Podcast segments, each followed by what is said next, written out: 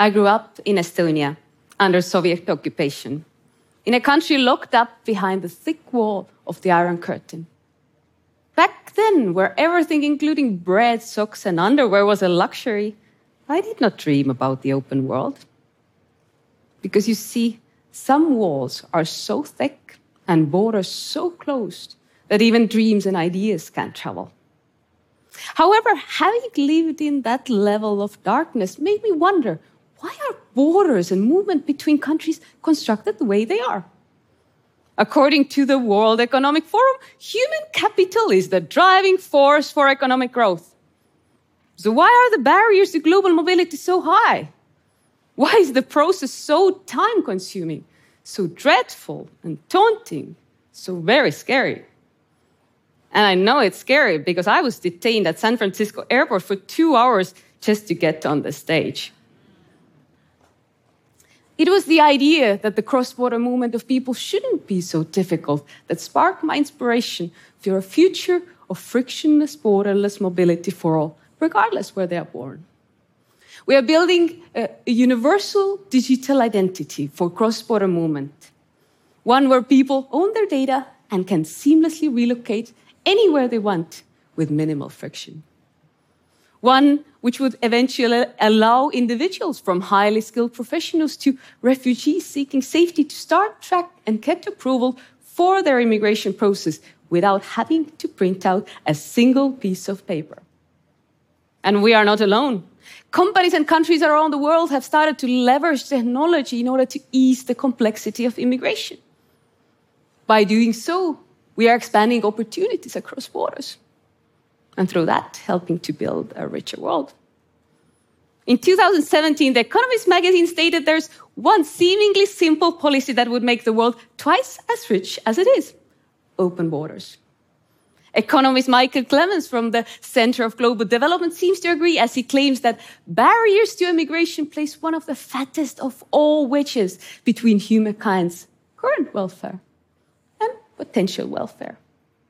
But you know what? The problem starts from what we call a passport, which was first introduced as a globally required travel document during World War I, slightly after Henry Ford introduced the first affordable automobiles.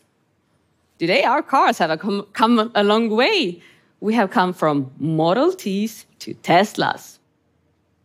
But our passports look and work pretty much the same way as a century ago. Besides the lack of technology, there was also a flaw in the way the passport system was built.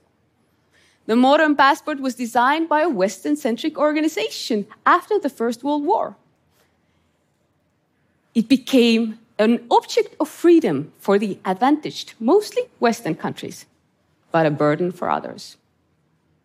The irony is that today the passport doesn't even help those same Western economies anymore, because you see, when in the past, a good passport could indicate a person coming from a Western country with a good education system and thus useful skills, then in 2020, the World Economic Forum reported that the top three countries where the highly educated migrants came from were India, China, and Philippines.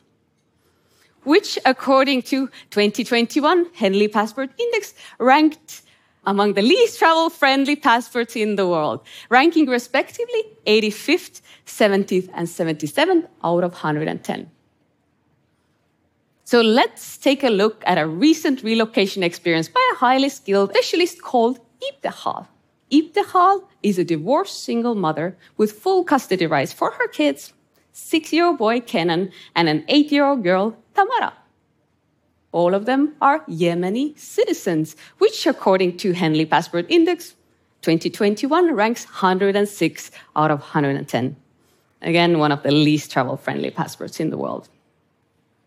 The Malaysian tech company that employed uh, Ibtihal wanted to transfer her and her family to their European office. The immigration authorities let her know that her visa would get approved, but her underage kids would not get her vi their visas right away. Instead, she was required to travel 6,000 miles alone to the embassy to apply for her visa. Then travel back to Malaysia, wait for three months, then travel back again, this time with her kids to apply for their visas. And only after that could they all go and live in the destination country. Stories like this are not the exception. It is a pretty accurate reflection of the immigration experiences today. And this is exactly the kind of hideous problem that I want to solve.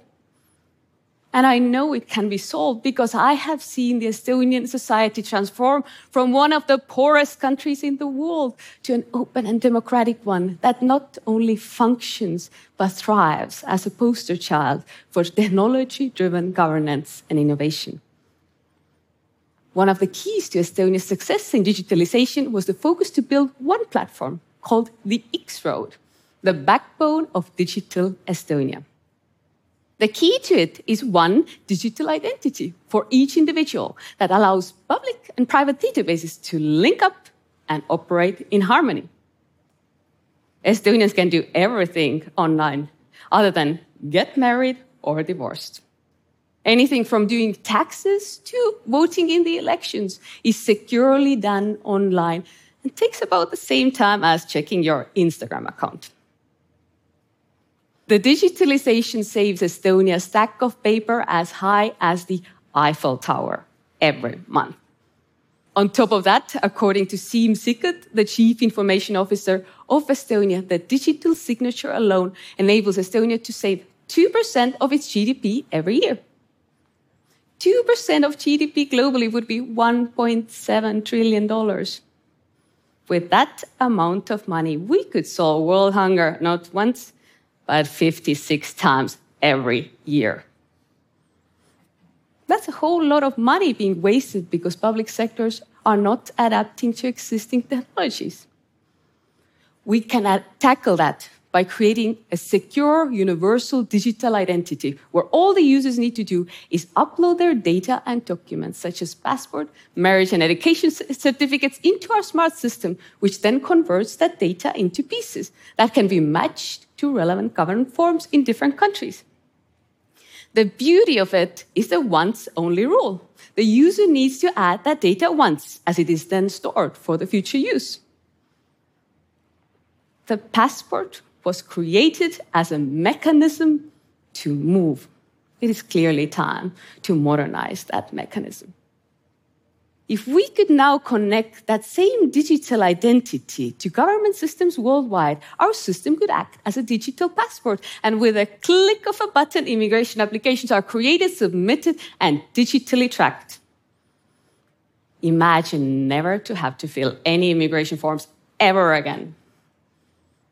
In order for that to happen, we need government immigration systems to enable a simple integration, which would allow us to push applications and pull back the status. Today, our system is able to do all that beautiful automation, but to get that digital information to government systems worldwide, ton of paper needs to be printed out, and a human at an immigration office needs to type everything in again.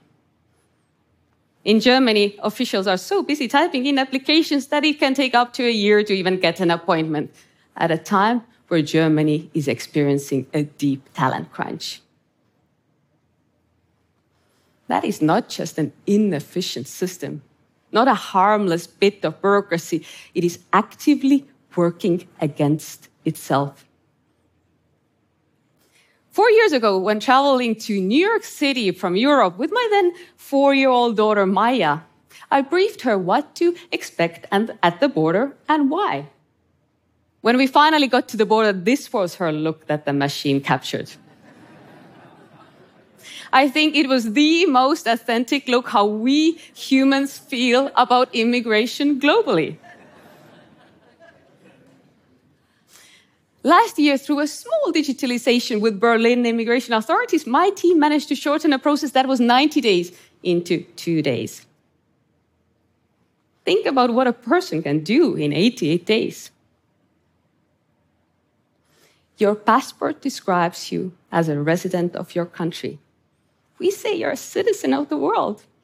A universal digital passport, one that would go beyond borders, will take us towards a world where crossing borders It's not about waste of time or waste of resources.